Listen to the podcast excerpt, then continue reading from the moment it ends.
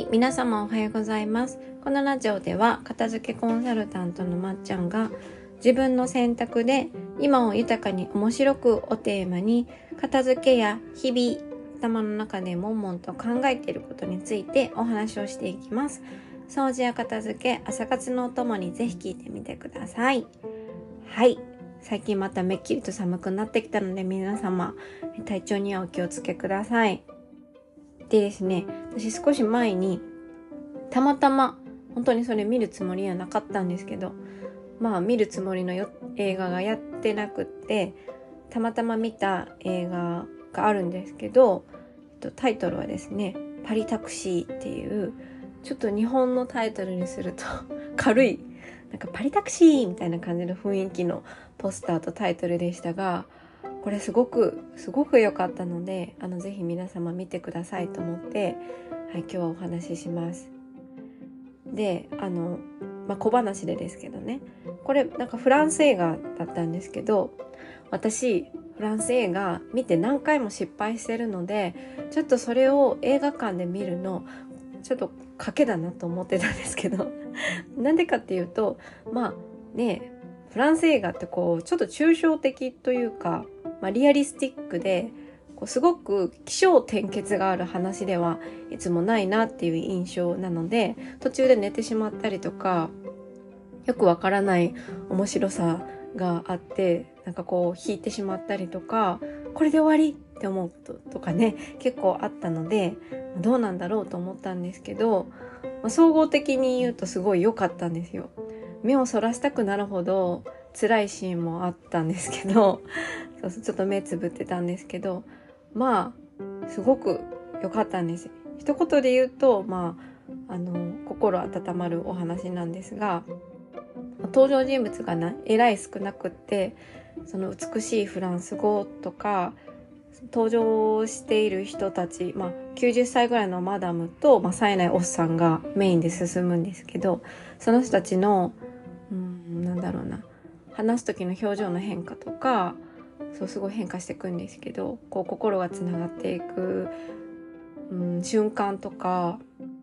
すごくなんでしょうね人の日常の中でのちょっとした幸せとか心がこう変わる瞬間みたいなのを客観的にこちら見させていただいているようなそんなお話でした。はい。あのぜひ見ていただきたいなと思いました。そしてそれを見た私は、まあ、やっぱりフランス語って美しいなって。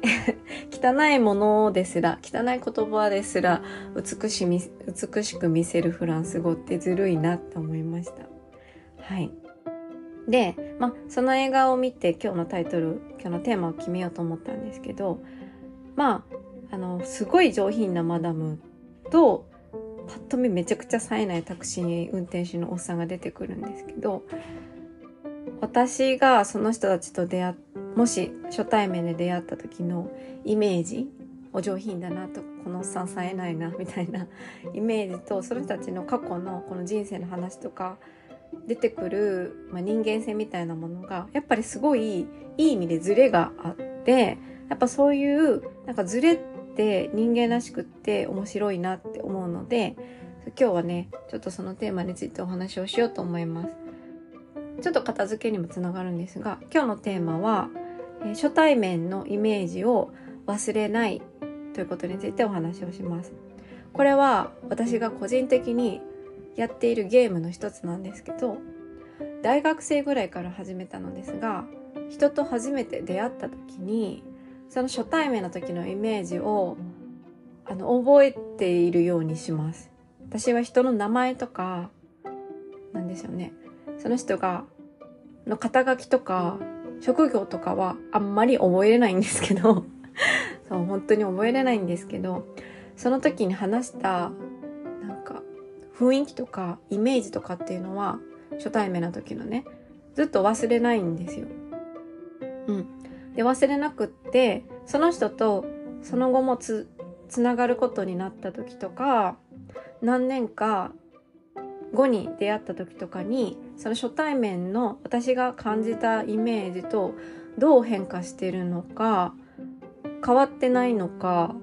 それとも変わってまた戻っていくのかっていうのを結構楽しむんですよね。そうこれやってる人いますかね？でなんでこれ私が始めようと思ったかっていうとですね初対面のイメージそのままの人もいるし初対面と真逆のイメージもの人もいるということを自分になんだろう教訓のようになんだろう言い聞かせるためですね。なんでかっていうともし初対面のイメ初対面の時に相手が自分に対して失礼なことをした。例えばですけど自分より後輩とか、うんとまあ、会社で言うと少しあの部下とかねそういう立場なのに例えばタメ口を日本語で使ってきたらきっと日本人であったらなんかタメ口されたんだけどどうなんだろう？って最初に思うと思うんですよ。いいイメージはあんまり持たないと思うんですけど。でも、まあ、確かにねその状況でタメ口を使うっていうのは日本のその文化を知ってたらうんって思うこともありますけどそれだけでその人間をジャッジするのって非常にもったいないなって思うのはその後にその何年間かその人と関わり合った時とかにあの時のジャッジでこの人をその見切りつけたりとかあの切り捨てたりとかあの判断して離れなくてよかったって思うことって多々あるんですよね。そうそうそう。なのでこの自分の中での何でしょうね。そこで人を切り捨てなくてよかったっていう思うことは本当にたくさんあるし 逆にその何でしょうね。人ってやっぱりいい面と悪い面両方あるから人を受け入れすぎてあの 自分が傷つくことも確かにありますけど何でしょうね。自分の中のステレオタイプみたいな中に人を当てはめて初対面の時にね見た目とか発言とか態度とかでそこで切り捨てるのは本当に何だろうな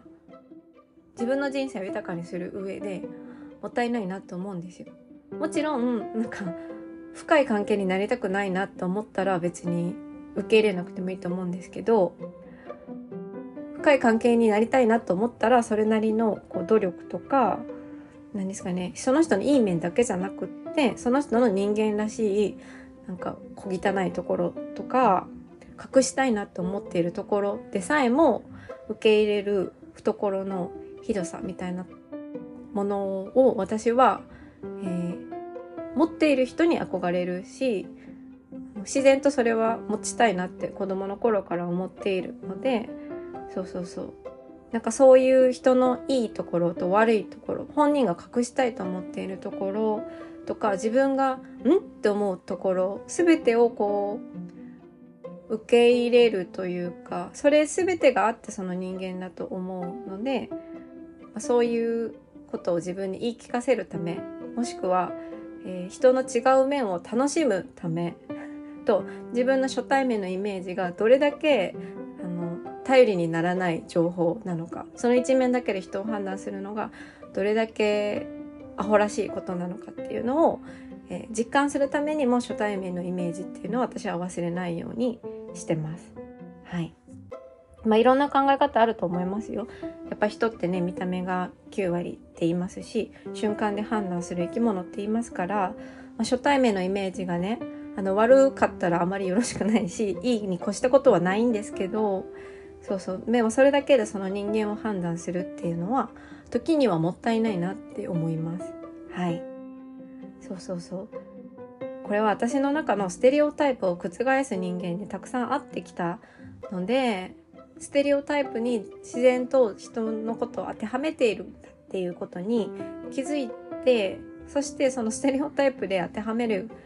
当てはまる人間っていうのは存在しないし当てはまってたらつまらないなって思えるようになったので、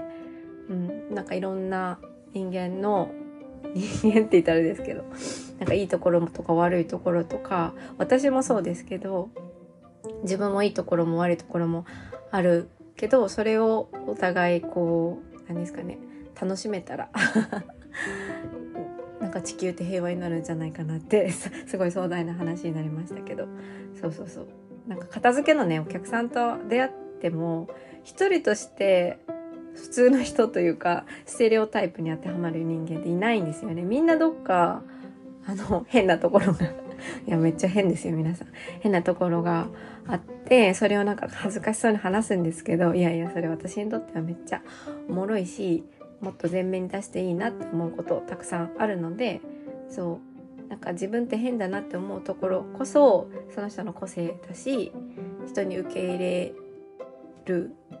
受け入れられることもあるのでそうもっと前面に出していいんじゃないかなって思います。はいステレオタイプってあれですねオタクだったらクラシックを聴かないとかいい大学出てたらいい企業に勤めてるとか可愛い子だったら空手はやってないとか、なんかそういう